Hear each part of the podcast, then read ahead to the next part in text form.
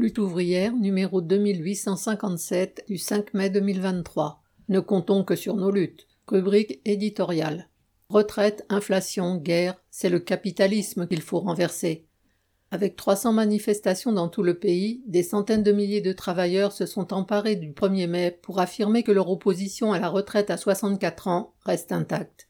Celles et ceux qui ont manifesté ont montré qu'ils ne s'avouaient pas vaincus, et ils ont bien raison. Comment jeter l'éponge quand des mois ou des années de travail supplémentaires sont devant nous? Comment ne pas être en colère face à ce gouvernement qui passe son temps à déplorer l'inflation et la chute du pouvoir d'achat sans jamais s'attaquer aux capitalistes responsables? Au-delà de Macron et de son arrogance, c'est la bourgeoisie qui impose le recul de nos droits et de notre pouvoir d'achat, alors qu'elle accumule comme jamais les richesses. Elle mène la lutte de classe et ne s'arrête jamais. En face, il n'y a aucune raison que les travailleurs baissent la garde.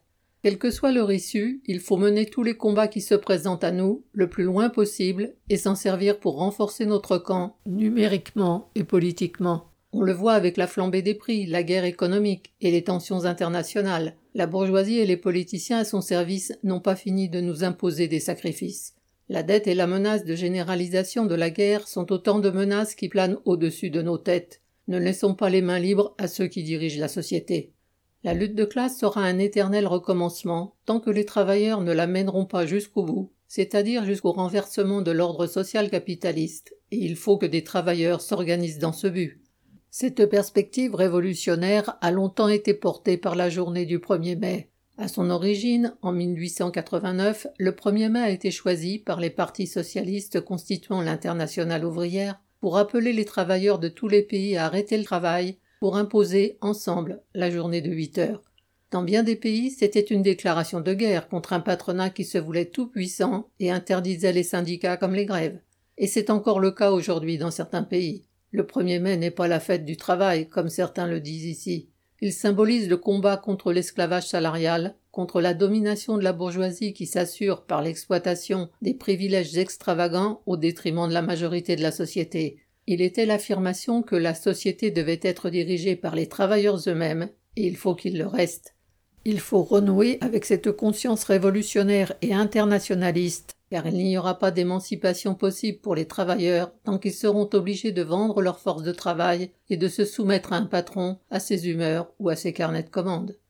Et où le capitalisme nous mène-t-il? Ce ne sont pas des hommes conscients et soucieux du bien-être collectif qui dirigent la société, ce sont les marchés financiers, les cours boursiers et les agences de notation.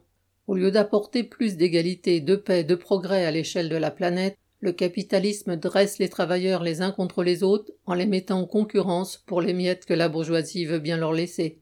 Il maintient les régions les plus pauvres de la planète dans l'oppression et le dénuement. Il détruit la planète, entretient le nationalisme, le militarisme et les guerres. Le capitalisme bloque toute la société dans sa marche en avant.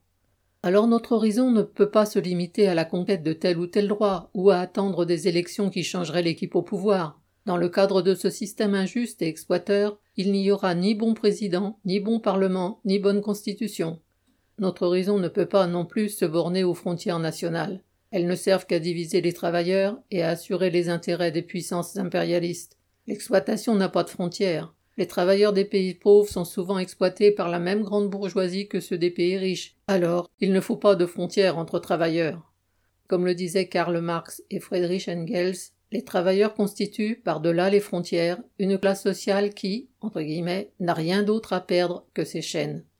Alors oui, le monde ouvrier doit se défendre pieds à pied contre le patronat, mais il faut aussi faire exister un courant capable d'affirmer la perspective du renversement du capitalisme à la seule échelle où il peut être renversé, à l'échelle internationale. Bulletin d'entreprise du 2 mai 2023, Nathalie Artaud.